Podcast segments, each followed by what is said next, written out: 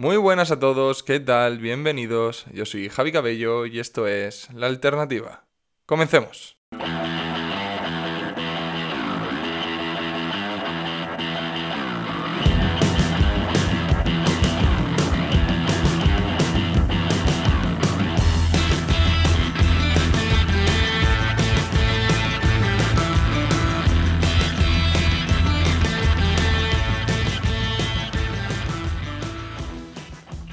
Bienvenidos, queridos amigos, a esta nueva entrega, capítulo número 20 de la alternativa, ya 20 entregas. Empezamos en diciembre, estamos ya a finales de mayo, principios de junio, ya se acerca el calorcito.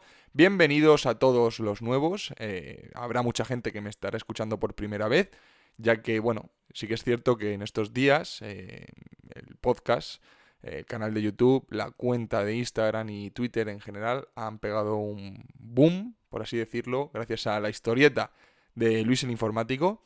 Así que nada, espero que me acompañen en estos podcasts, que se aficionen y que colaboren escuchándome, aportando.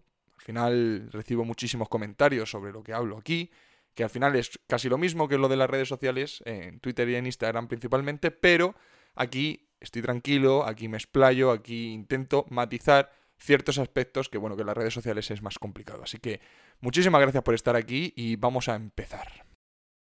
¿Y con qué vamos a empezar? Bueno, creo que está claro. Voy a hacer una pequeña reflexión sobre lo que ha pasado estas últimas dos semanas, ya que el último capítulo lo publiqué hace dos semanas exactamente. Yo suelo publicar esto todos los domingos.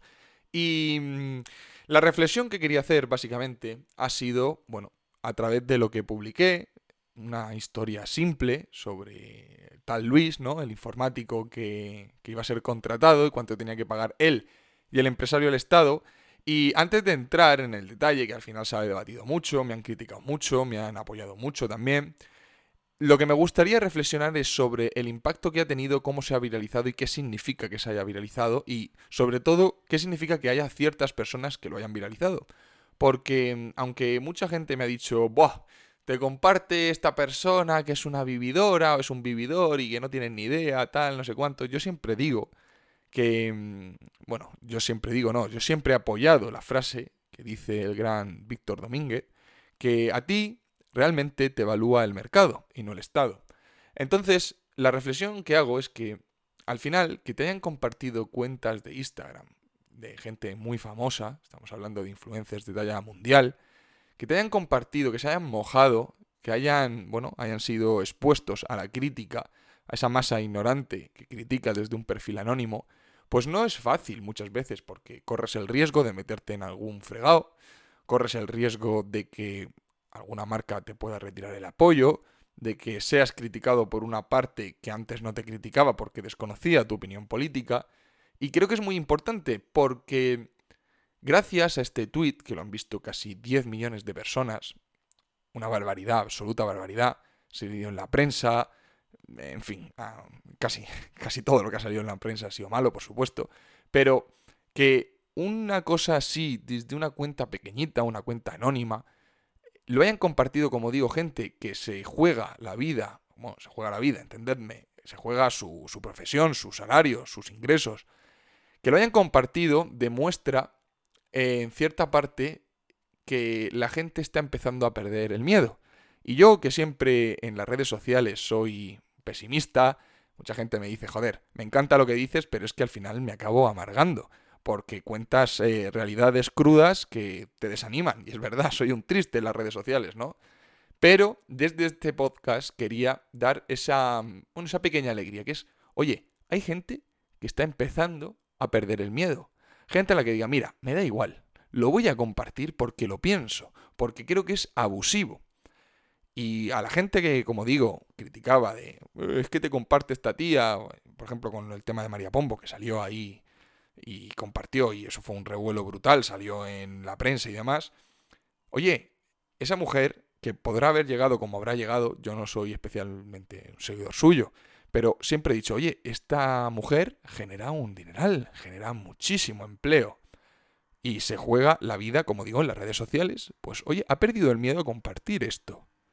Y no solamente ella, sino muchísima gente. Porque políticos, bueno, pues sí tienen cierta relevancia, pero al final son ellos los que se mojan, ¿no? Pero gente anónima, o gente empresaria, gente emprendedores, eh, que no se quieren meter en esos jaleos, y eso yo lo he vivido de primera mano. Yo he perdido entrevistas en este podcast por gente famosa, gente emprendedora, que no ha querido mojarse porque, bueno, al final es algo entendible, ¿no? No quiero mojarme porque esto me puede repercutir a mí de forma negativa en mi trabajo.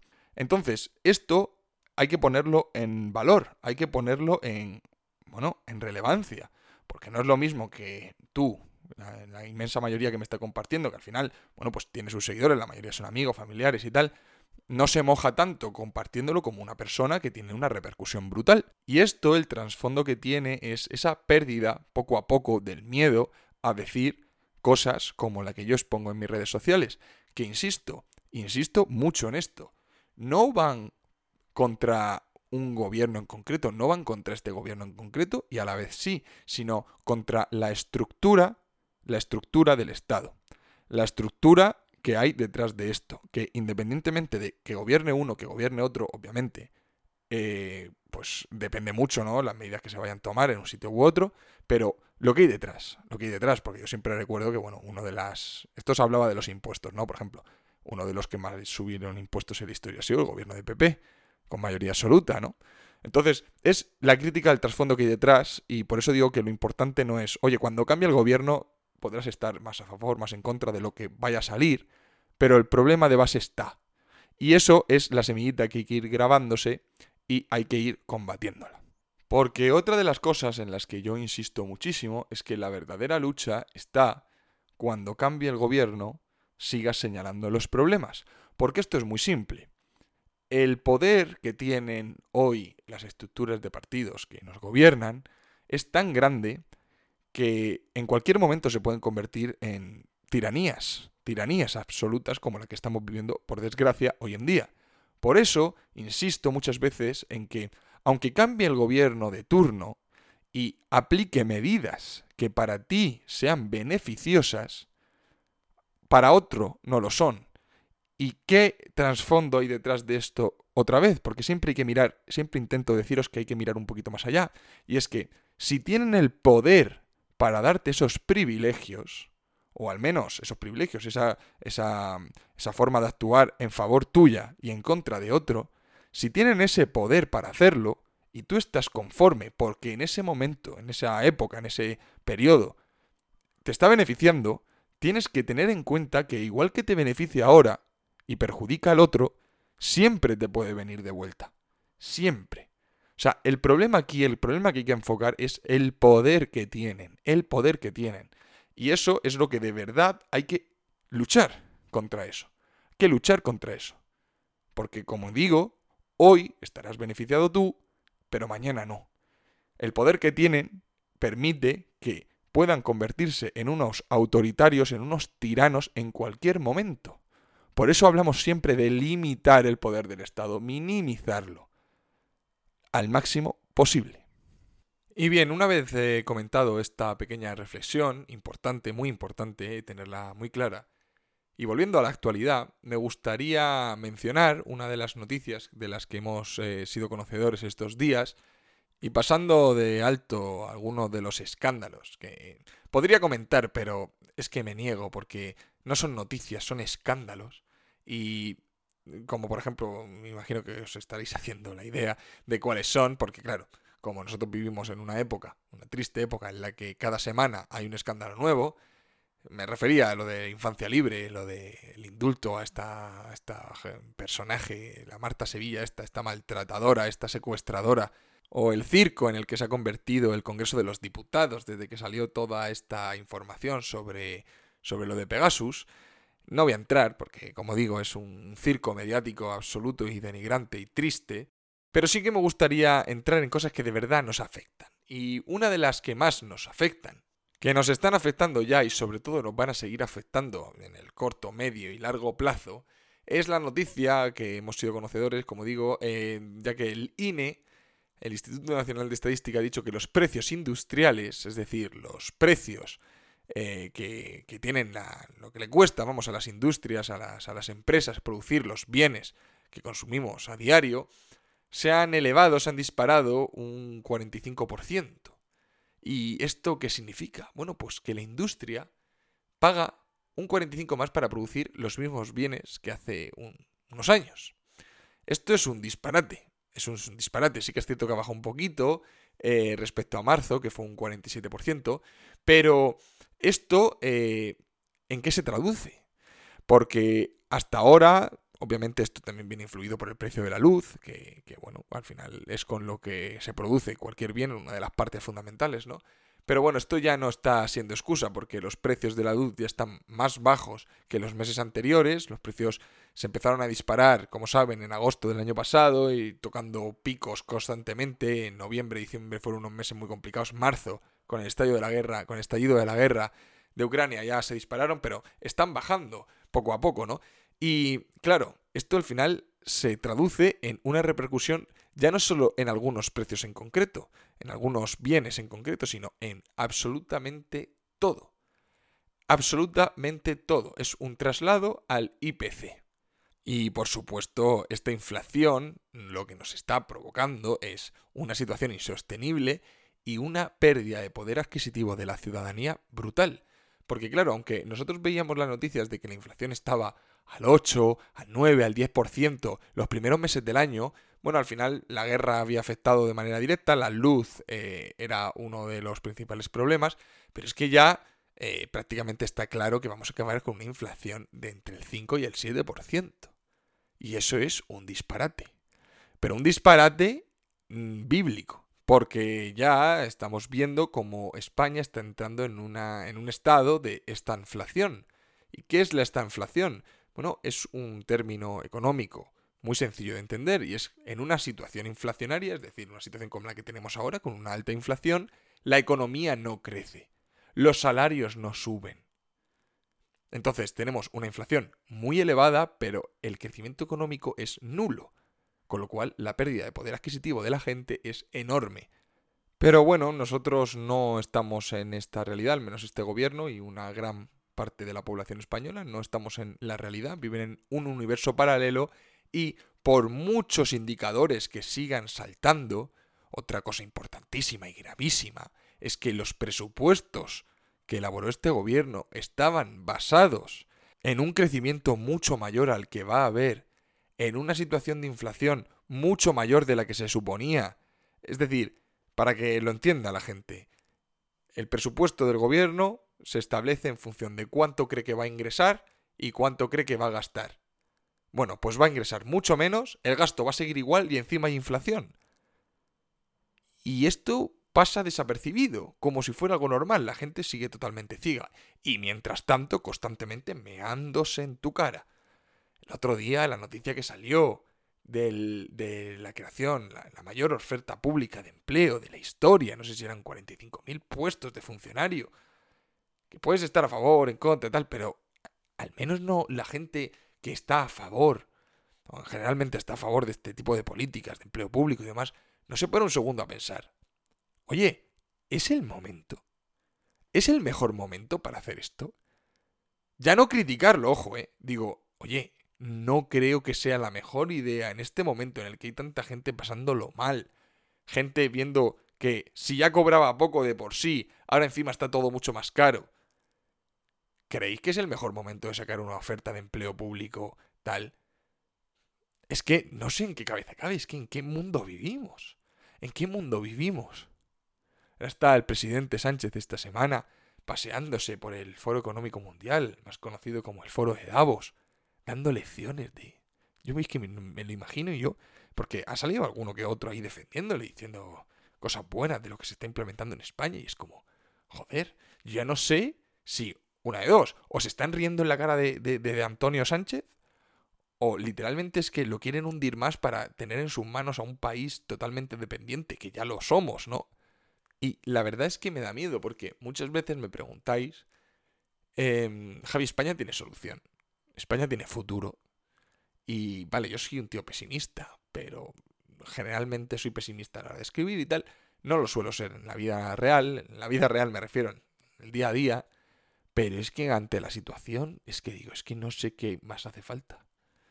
No sé si lo que necesitas es directamente que la gente esté pasando hambre para ver cómo su futuro se, se, se frustra. Y ya no te hablo en que, oye, no vas a ser rico en un futuro. No, es que encima vas a ser un tío mediocre. Una vida con la que no te vas a poder desarrollar profesionalmente. No vas a emprender tus negocios, tus, sueños. No vas a, a conseguir las cosas porque vas a estar en un sitio donde no prosperas. Bueno, pues aún así, no hay manera de hacerlo entender. No hay manera de hacerlo entender. Yo sé que los seguidores que estáis aquí muchas veces, y a mí también me pasa, ¿vale? Yo soy ahora mismo el que está hablando, vosotros me escucháis, pero somos los mismos. Y yo mientras hablo y vosotros escucháis, estamos pensando lo mismo. Oye, da cierto miedo. Da cierto miedo. ¿Qué, qué hago? Y, la verdad es que la, la pregunta es complicada. Es complicada porque mira que yo, no sé, dentro de mis posibilidades intento tal, pero es que me encuentro cada muro, tío. Me encuentro cada muro que es que no sé, no sé ni cómo explicarlo, no, no, es, ese miedo que tengo, esa, eh, a la hora de priorizar las cosas ya empiezas a plantearte otras historias. Yo, en el corto plazo no lo puedo hacer, pero yo ya me estoy planteando irme de España, en el momento que pueda. Obviamente ahora mismo no puedo por mi situación personal, no me lo puedo permitir irme, eh, ahora mismo estoy estable aquí y tal, gracias a Dios me va bien, pero, pero yo me lo estoy empezando a plantear y mucha gente también. Luego hay que dar el paso, que esa es otra historia, que eso no es nada fácil, ¿no? Pero te lo estás empezando a plantear y, y, te dices, hostias, que me estoy planteando irme de España. Porque no le veo una solución clara.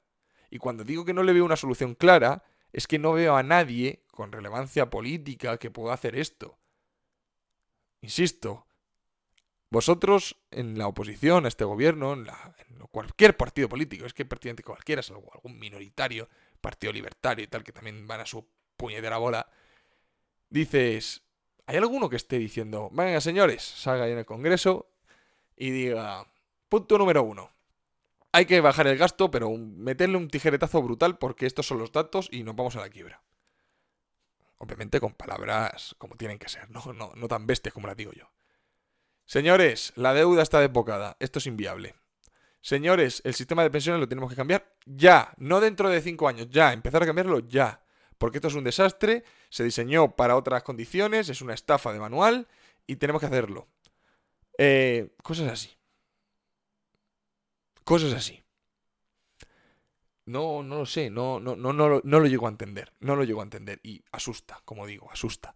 Porque, claro, empiezas a ver noticias y es que, claro, te metes ahora en cualquier diario, en cualquier periódico, y la mitad son noticias de mierda, de mierda, y la otra mitad, los titulares son para tirarnos de los pelos. Algunos son con maquillaje, otros venden las cosas de una manera, bueno, tal, pero es para tirarte de los pelos.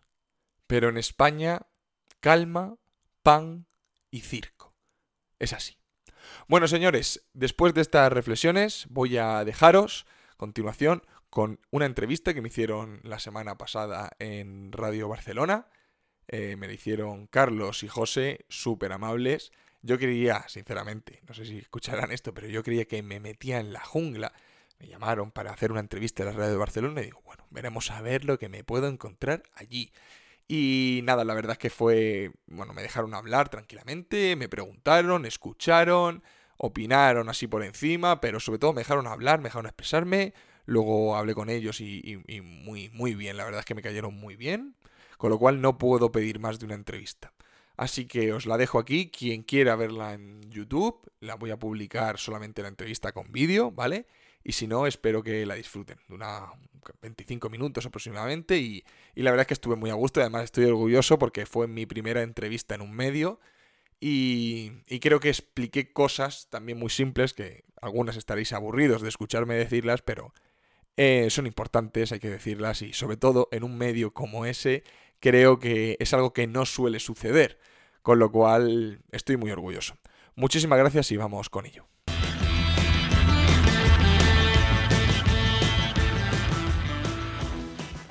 Javier. Muy buenas, ¿qué tal todos? ¿Qué tal Pedro? muchas gracias por asistirnos aquí. Teníamos muchas dudas y digo. una pregunta, eh, ¿tú me ves? A ti no. Así mi hermano, mira. Ha, dicho, ha dicho, hola, Pedro, ¿yo soy invisible? No. he, dicho, he dicho hola José. Ha dicho ah, José. mi hermano es muy susceptible, por eso José, tú nunca, nunca te podrás casar. Nunca, nunca se podrá casar en la vida. Yo me casaré con alguien que me quiera de verdad.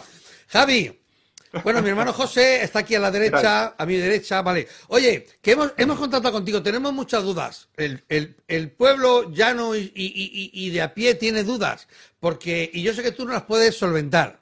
Tú estás muy, muy metido en esto, ¿no? Tenemos dudas. La, la, más importante, queremos saber, pues, por qué el gobierno prefiere subvencionar que no que no bajan impuestos, o por qué prefiere eh, eh, eh, ¿cómo, es el truco de la declaración de renta de, la devolución? Todas esas cosas que sabemos que tú las sabes, lo que no sabemos cuánto tiempo vamos a tener. Pero queremos que nos expliques un poquito los pequeños trucos que el ciudadano de pie se cree que es un chollo y verdaderamente cómo nos engaña de alguna manera. Bueno, aquí hay varios temas, ¿no? Eh, cuando te refieres a lo de por qué el, el gobierno prefiere subvencionar, es una cuestión muy simple, en mi opinión. Cuando tú subvencionas, en vez de bajar impuestos, lo que haces es crear un vínculo emocional. Cuando tú subvencionas, cuando tú das algo, lo que haces es otorgar. Otorgas. Cuando tú bajas un impuesto, lo que está dando por detrás es que estás quitando dinero a la gente. Cuando bajas ese impuesto, ese dinero que tú le quitas a la gente de manera obligatoria, puede optar a no pagar ese impuesto, demuestra lo que tú pagando obligado y que puedes pagar menos. En cambio, la subvención es tú el que la pides y el gobierno otorga. Y eso, aunque pueda parecer una cosilla, detrás, ese vínculo emocional que tú creas es muy importante. Y, y esto se ha demostrado en el tema de la gasolina. El tema de la gasolina, por ejemplo, aunque se ha dado esos 20 céntimos, esos 20 céntimos que te así decirlo, el gobierno, aunque es una mentira, como, un piano, eh, demuestra ese, ese, ese sentido. Ha creado un caos absoluto, ha pedido incluso a cierta parte que se cero, cuando bajando un impuesto hubiera sido una cosa mucho más sencilla. Es de lo que has recaudado, das menos. O sea, ¿tú crees que de alguna manera nos, nos endulzan o nos, o nos hacen creer que están haciendo algo que es bueno para nosotros y verdaderamente no es bueno para todos. No sé si es bueno para nosotros o no, eso es otro tema. El tema es, tú me has preguntado por eso, sobre por qué se subvención y por qué no se baja impuestos. Cuando al final el sentido sería más o menos lo mismo. Esa subvención, ¿quién la paga? Los 20 céntimos eh, que tú subvencionas al, cuando te regalas ese dinero, en el tema de la gasolina, por ejemplo, ¿quién lo paga? Hombre, pues de todo lo que hemos Es un impuesto, ¿no? Exactamente. Bueno, a, mí, a, mí, me, A, mí, me ha quedado, a mí, a mí con lo que has dicho me ha, me ha quedado un problema. ¿Por qué, ¿Por qué los pianos no son verdaderos? José, ¿tú te, no, no, he dicho que es más grande. No, porque le ha dicho, es, es, es, la mentira como un piano. Ha dicho una mentira como un piano. Entonces digo, ¿por qué los pianos no son de verdad? Mi, hermano, mi hermano fue a un colegio de pago, fue a un colegio de pago, pero se quedó en el patio, se quedó en el patio y entonces no, no. Oye, tengo más dudas. Me preocupa mucho que la gente está, la gente está deseando cuánto me queda para jubilarme. La gente se, ¿tú crees que la gente se va a llegar a jubilarse? Sí, pero la gente va, a haber capital económico para, para la jubilación. Bueno, yo estoy convencido que no. Eh, al menos para lo de mi edad, o por lo menos una pensión suficiente para poder vivir dignamente. Pensiones, y yo aquí mm, ofrezco a quiera que me explique por qué, que esto ha sido una crítica muy grande que, me, que me hacen a mí en mis redes, por qué no es un, un esquema Ponzi, un sistema piramidal, una mal. ¿Por qué no voy a cobrar yo pensión? Bueno, pues porque por tres razones muy simples. La primera es que el sistema de pensiones, esta estafa, está sustentada perdón, en que cuanto más gente entra para pagar a los que se jubilan. Norma número uno de una estafa piramidal. Tenemos tres problemas aquí. El primero, la tasa de natalidad va cuesta abajo. El paro crónico se diseñó para un paro de entre un 2, 3, 4% como mucho. Tenemos un paro creo en los últimos 20 años de entre un 15 y un 17%. Y, por supuesto, estaba diseñado para que las personas murieran antes. Gracias a Dios, ahora la esperanza de vida es mucho más alta. Es, claro, es, muy claro. Ahora mismo, ¿por qué se sustenta el sistema de pensiones? Porque tenemos deuda. Es la única diferencia entre un esquema real, y, el del sistema de pensiones. Que cuando no hay dinero, en vez de quebrar, los pedir dinero, mover dinero, mover recursos, pedir deuda a Europa. o sea, nosotros cuando no podemos pagar, no se pueden pagar las pensiones, el Estado lo que hace es pedir un préstamo al, al, Banco Central. A quien sea, se endeuda, se endeuda. Y por eso pagamos un 10% de los presupuestos generales del Estado, aproximadamente, en intereses de la deuda. Otra cosa que no se dice mucho, se destina casi lo mismo educación que en pagar intereses de la deuda. Sí, Hay un déficit en, el sistema de pensiones. Es porque como falta dinero, lo que hace es irse. no, es que, no es que se pida solamente para eso, sino o se mueve un recurso para pagar las pensiones y ese dinero, como el del gasto en este país no existe, no hay nadie que la proponga, reducir gasto es una cosa que te quita votos, eh, no se reduce el gasto, se mantiene y cada vez incrementa más lo que se gasta en pensiones. Un dato muy curioso. Se ha triplicado lo que se paga en pensiones en 20 años aproximadamente, te voy a decir datos aproximados, en el año 2000 se pagaban 50.000 millones. Ahora se pagan 150, más de 150.000 millones. En 20 años. ¿De dónde sale ese dinero? Vale, eh, ¿Te has quedado planchado? Miré, miré, miré en un post tuyo de que del 100% que había, había un 8 o un 10 para educación y un 8 o un 10 me suena para, para el tema de salud, ¿sabes, no? No, es un 15% aproximadamente, un poquito más, para sanidad y un 10% para educación, un 25% del gasto público. ¿Y el otro 75% dónde va? Pues principalmente la, gran mordida del, gasto público, en lo que gastamos nuestros presupuestos, es en el sistema de pensiones. Un 40%, casi, un 39 y pico. Vale, o sea, es que se gasta cuatro veces más en las pensiones que en educación en España. Y esto es un problema, esto es un problema enorme, sobre todo para la gente de mi generación. Y tener en cuenta, otro día publicado una cosa muy interesante, es la pirámide poblacional española. La pirámide poblacional española es así. ¿Qué es esto de aquí? La generación del baby boom, que todavía no se ha jubilado. Cuando se tenemos una pirámide invertida. Hacía la comparación con países de África, con cualquier país africano. Obviamente, son como son, ¿no? Y la pirámide es así hay mucha más gente joven que gente mayor. Y en España se está en España y en toda Europa. Porque el problema está en toda Europa. Lo que pasa es que no todos tienen el sistema que tenemos nosotros. a, lo mejor, a lo mejor para aumentar el índice demográfico eh, o para no pagar pensiones, lo, que a lo mejor había que hacer, porque sí que es cierto lo que has comentado antes, que se, en la época de Franco se calculó la edad de la jubilación a los 55 años porque los hombres viven hasta los 60. Quizás ahora actualmente lo que tenemos que hacer es, es que, hay que hacer que las personas se jubilen a los 70, ¿no? Si vamos a vivir hasta los 95. ¿No? Es, esa tasa la de jubilación de la gente en activo. Sería esa la solución. Sería un parche. Sería un parche, porque el problema de verdad está en la natalidad. El problema de verdad está en la natalidad. Por supuesto, si aumentas la, edad de jubilación, que es lo que se está intentando proponer ahora, escriba, ya lo ha dicho, lo ha dejado caer, y es el síntoma claro de que hay un problema con el sistema de pensiones, eso, por supuesto, y yo estoy de acuerdo en el que hay ciertos eh, em, empleos, porque claro, tú a un peón de obra, a un peón de obra no le puedes decir que se jubila a los 70. Eh, quiero decir, yo estoy eh, de acuerdo en que si aumentas esa edad de jubilación, vas a parchear temporalmente eso. Pero al final el problema de base hay que, hay que pensar cuál es el problema estructural. Y es ese. Y por supuesto la tasa de paro. Yo antes que ampliar la edad de jubilación, lo que buscaba es conseguir un paro que no fuera disparatado. Eh, principalmente, pero de todas maneras, pueden ser parches, puedes aguantar más, puedes aguantar menos, pero la cuestión fundamental es que lo que hay que a eliminar este sistema de reparto que se llama, como que es el, sistema de pensiones. Hay que empezar a hacer o dirigirse a una utilización mixta o lo que sea, pero no solamente depender de lo que te vaya a dar el Estado que a ti tu pensión, pensión ahora mismo, tú cuando has estado, eh, ahora mismo que estáis trabajando los dos, todo lo que estáis eh, generando para vuestra futura pensión, no lo están guardando en una hucha. Es mentira. Es que eso es mentira. Lo que está haciendo es, con ese dinero, coger, pagar a quien está jubilado ahora y os están dando la promesa de que habrá alguien que en un futuro, cuando tú te jubiles, hará lo mismo. Una pregunta, Javi. ¿Tú crees que el error está en que toda la máquina que ha sustituido a un trabajador debería pagar impuesto? ¿Perdón?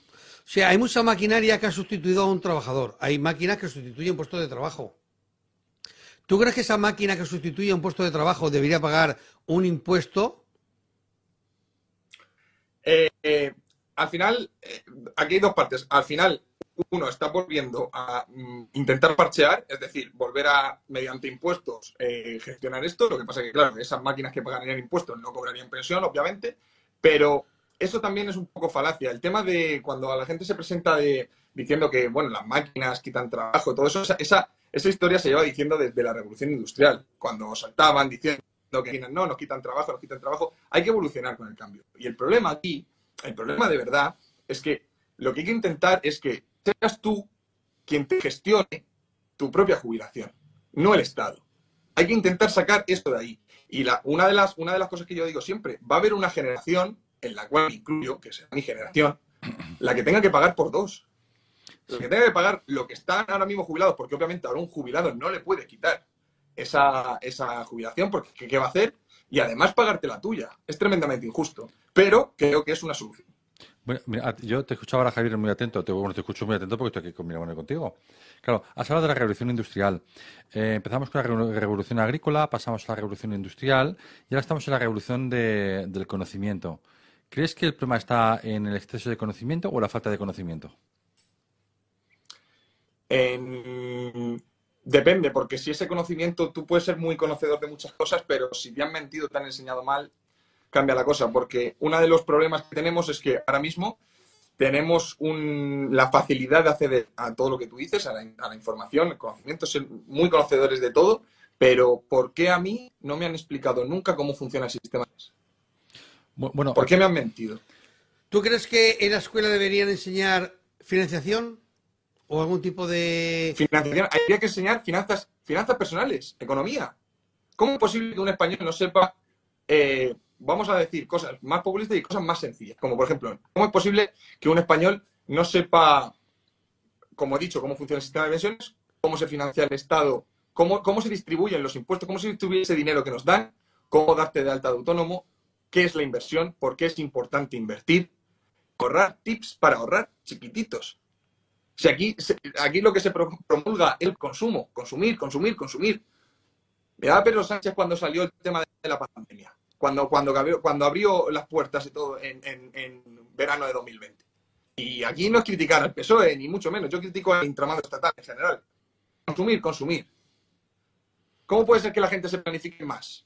Sus vacaciones de este verano que su propia jubilación en el futuro. Y estaréis diciendo, ¿cómo te vas a planificar la jubilación con 25 años? Oye, pues sí, pues sí. Entonces, al final, es eso. En los colegios no se ha enseñado nada. Yo, yo tengo 26 años. Terminar la carrera hace un par de años, yo estoy trabajando, y es que todo lo que yo sé ahora mismo, yo no estoy en economía, yo soy ingeniero, ¿eh? no me han enseñado nada. Ha sido todo por mi cuenta. Por mi cuenta. Yo tenía unas ideas antes y otras ideas después, y ha sido a través del autoconocimiento y a través del estudio mío personal. Y hay cosas fundamentales. Oye, yo no tenía ni puñetera idea de autónomo. ¿Cómo es posible que no me expliquen cómo puedes ser emprendedor en tu país? Eso sí, sabes perfectamente cómo funciona presentarte una posición y cómo, cómo funciona eso, cómo funciona ser un, funcionario estatal. No tengo ninguna crítica, pero yo creo que el problema está ahí, en, la educación, como casi todos los problemas. Mira, ahora comentabas, ahora que hablabas de la Administración General del Estado, el funcionario de AGE, ¿no?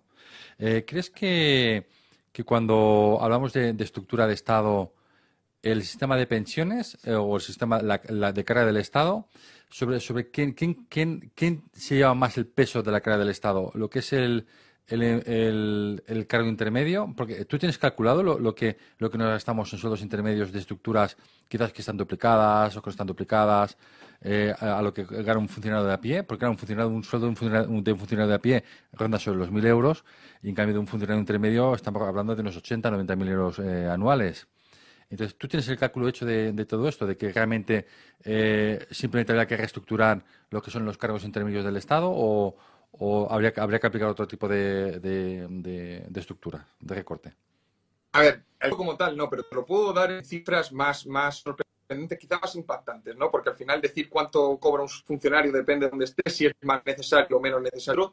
Eh, lo importante aquí es entender que en España hay más personas que cobran una nómina pública que autónomos. Pues eso es un error.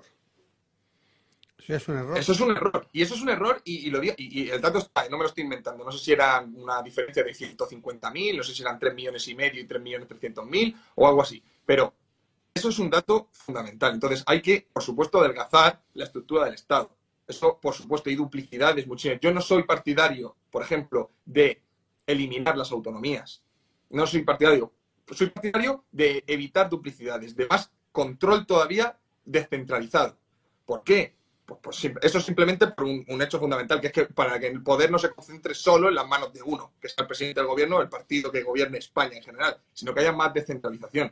Pero eso no quita que, por supuesto, el entramado es total brutal que hay. O sea, tú intentas montar cualquier cosa, intentáis, bueno, no sé si sois eh, autónomos estáis, eh, sois asalariados, pero el trámite burocrático que hay para abrir una, una, empresa en España es increíble increíble. Y ya no eso. Eso es para abrir una empresa en España.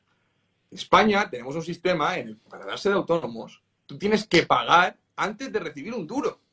Pero ¿dónde se ha visto eso? ¿Dónde se ha visto eso? Si tú ahora mismo te quieres dar de autónomo, lo primero que tienes que hacer es pagar la cuota. Lo primero. Ya veremos a ver si cobras, pero lo primero es eso. Es que son, son, o sea, ya no estamos entrando en detalles de vamos a cambiar. No, vamos a, vamos a hablar de lo general, que es eso el principio. Vamos a hablar de las cosas que son, vamos, para tirarse de los pelos. Para tirarse de los pelos. Y yo he emprendido sin darme de alto autónomo porque sabía que si me lo hacía, me iban a clavar antes de saber qué iba a pasar con mi vida. Oye, Javi, ahora que está el tema. el ejemplo claro. Está el tema súper interesante. La gente que, te, que tenga dudas, porque la gente debe tener muchas dudas, y te quiera seguir, ¿dónde te puedes seguir? ¿En, en Instagram? A mí me puedes seguir en Instagram, en Twitter, tengo un podcast en YouTube, pero a ver, yo, yo no soy una persona muy conocida, ¿vale? Yo, yo sí que es cierto que con esto de, porque me habréis contactado supongo por el post que comenté el otro día, que lo compartió literalmente toda España, y, cuando digo literalmente es que llegó a más de 15 millones de visualizaciones, etcétera. Eh, a partir de ahí, pues eh, quizá han puesto un poco, un, foco, un poco más el foco en mí, pero somos muchos los que estamos empezando a decir esto. Yo, como digo, no soy economista no soy el mayor experto. Soy un chaval normal, ¿vale? Que sí que es cierto que tiene sus redes sociales, divulga, hace entrevistas, tal, que puede decir cosas y la gente se ha animado. Y la gente, oye, si. Un, dato, ¿vale? El otro día el post este lo compartieron personas muy, muy famosas, incluso políticos, que no se han mojado, pues digo sí, por supuesto, pero no se han mojado nunca. Y quizá el hartazgo y sobre todo el miedo, porque esto viene muchas veces, pues, sí, me podéis seguir ahí, pero eh, lo que yo invito es a empezar a investigar, más que seguirme a mí, empezar a investigar sobre estas cosas que estoy diciendo. Es lo único que pido, empezar a investigar a dónde se van las cosas. El tema de, la devolución de la renta. Ese chollo, que no es un chollo, que, la gente, que, el, que el Estado trabaja con tu dinero. Vamos ¿Cómo resumimos? Sí. Si tú haces la declaración de la renta y te sale a devolver, ¿qué significa? Significa que el Estado te debe dinero.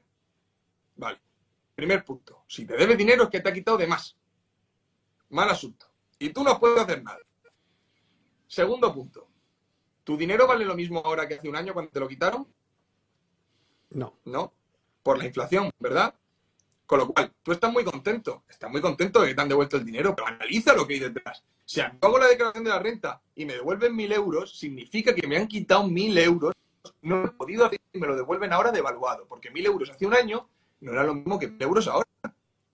Es que son cosas muy sencillas de entender que, como digo, no soy economista, no soy el mayor experto, pero que venga aquí alguien a desmentirme lo que estoy diciendo, ¿vale? Porque no, no, lo he encontrado todavía y, me explique eso, me explique qué es de bueno que te devuelva. No hay nada bueno que te devuelva. Además, deberías estar cabreado y deberías estar contento si te toca pagar. Bueno, contento, entiéndeme. Contento significa que, oye, vas a pagarlo ahora cuando no te lo han quitado antes es una cosa, un resumen muy sencillito, pero es, así. Javi, tú, toda esa información que sacas, que nos cuentas, tú, ¿de dónde la sacas? Quien quiera saber esta información, ¿dónde la puede ir a buscar? Pues mira, yo básicamente ha sido, empecé, tengo ciertos referentes en los que me fijo, eh, los escucho mucho, los he llegado a entrevistar y tal. Todo empezó yo todo esto lo empecé a, a través de cuando empezó la pandemia, ese infinito encierro que tuvimos, y empecé a investigar, empecé a investigar, empecé a seguir, empecé a seguir a ciertos libros, a escuchar tertulias, a escuchar sobre todo los que opinan diferente a mí para confirmar que estoy en lo cierto o estoy equivocado. Y yo siempre lo digo, ahora mismo tenemos una de las mejores herramientas, y ya no hablo solo de Internet, sino es YouTube. YouTube es magia, para mí es magia, y para mí me ha abierto muchísimas puertas, porque hay información sobre todo, y ahora que cada vez estamos menos acostumbrados a leer, pones un vídeo, escuchas, escuchas tertulias, escuchas diferentes medios, y es una maravilla. Y ha sido así. Como digo, yo estos datos, yo para abrir el libro del otro día, el que hice sobre cuánto se pagaba y tal, cuánto pagaba el, el- el empresario por tenerte contratado y demás historias, lo único que hice fue buscar en internet, tengo ciertos conocimientos, ¿no? Pero buscar en internet para hacer los cálculos exactos más o menos, tardé media hora. Media hora en hacerlo. Me suena ese post para que un trabajador cobre 22.000 netos, el empresario paga 40.000. Sí. O sea que 20.000 ya se los queda el, el Estado. Más luego el IVA. Más luego el sí, IVA. tú, por supuesto. Eso es, eso es, entre lo que pagas tú. Y todo eso sin contar que esos 2.000 netos, que ahí es donde está la clave del asunto, de esos 2.000 netos que a ti te quedan, no son tuyos. Es decir, tú, por el micrófono que tienes ahí delante, pagas un 21%, por la botella de agua pagas un 10%, por la luz estás pagando un 21%, pagas todo. O sea, aparte de ese dinero, de que ya te han quitado una barbaridad, te han quitado a ti, tu nómina bruta, bruto al neto, y al empresario por tenerte, por tenerte contratado también tiene que pagar, y después de lo que te queda, sigues pagando impuestos. Es un no parar. Un ¿Has no llegado, a parar. Para calcular, has llegado a calcular de, una, de, de 14 nóminas de una persona cuántas te quedan para ocio? Mira, no, no es el detalle, pero está demostrado y calculado por la Fundación Civismo que el 13 de julio, el 13 de julio se llama el Día de la Liberalización Fiscal. Y es que nosotros estamos trabajando del 1 al 13, el 12, el 11, el 15, depende del año, todo nuestro dinero va a pagar el Estado. Y a partir de ahí es tu dinero. O sea, del 1 al Seis 13, meses y medio al año. todo lo que has ganado lo has pagado. Y a partir del 13 todo eso... Como te- si tú no cobraras ni un duro, efectivamente, como si tú no cobraras ni un duro hasta julio. Claro, la mitad de lo que te estoy diciendo. Es un 55% Vale. aproximadamente. Entero para pagar. O sea que la gente a día de hoy todavía está, está pagando, debe. Aún debemos dinero. Efectivamente. A partir del Ahora mismo estamos 15, en, en- en- en rojo. a partir del 15, quien se vaya a su casa que piense que ya no gana de su dinero, porque ha trabajado el del otro, ¿no? Más o menos así, sí. Oye, Javi, pues encantadísimo, no tenemos mucho tiempo, pero me ha encantado tenerte aquí, porque tocas, tocas temas muy interesantes que me gustan. Pero ya sabemos que estos temas los da cualquiera, pero tú los explicas de una manera que me gusta.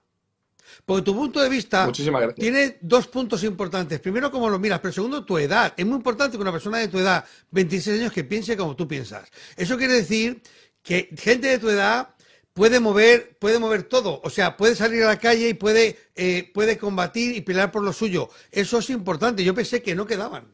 No, pero aparte, a mí me gusta mucho él que sea un chico muy trabajador con 26 años, pero cuando él siga trabajando nosotros estaremos jubilados.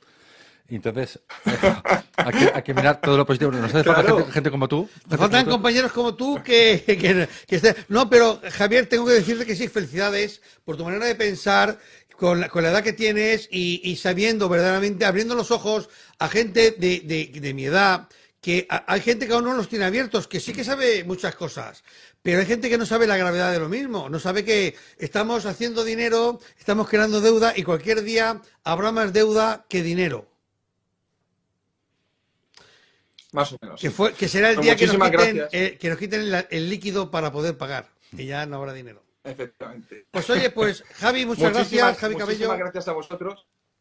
Muchísimas gracias por invitarme Gracias, eh, y muchísimas gracias por haberme escuchado, por, por haber dejado este ratito, que podéis pensar me igual o peor, en contra totalmente, pero a mí no me habéis dejado expresarme y, y estoy muy agradecido porque en pocos sitios te dejan hacerlo así. Te has expresado muy bien, mejor que mi hermano, porque no lo conoces, ya Claro te lo sí. digo yo. Bueno, un abrazo, un abrazo, Javier. gracias, Javier. Nos gracias. vemos. Un abrazo. Hasta Hasta luego. luego. Gracias. Chao, chao.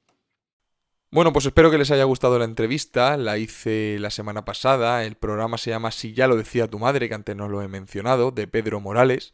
La verdad que es un programa bastante ameno, así de cachondeíto también, tocan muchos palos, hay muchísimos invitados, y invitados bastante famosos por lo que estuve viendo y tal. Yo no conocía el programa, pero bueno, desde ahora lo escucharé de vez en cuando, porque la verdad es que además Pedro es un tío súper amable, como habéis visto en la entrevista, tiene ahí su toque de cachondeíto y tal, y, la verdad es que muy, muy ameno y estuve muy a gusto. Así que nada, en fin señores, se acaba ya el podcast, el número 20. Muchísimas gracias, como he dicho antes, a los nuevos, a los que se hayan incorporado por primera vez a escuchar este podcast, denle la oportunidad, porque creo que aquí se van a tratar temas muy, muy, muy importantes.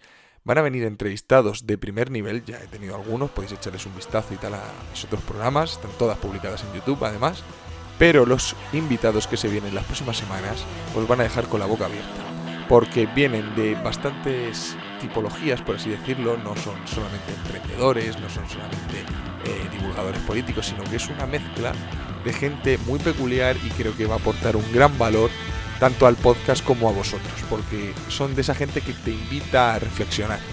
Así que nada, espero que lo disfruten, bienvenidos, muchísimas gracias y nos vemos donde siempre. Un saludo.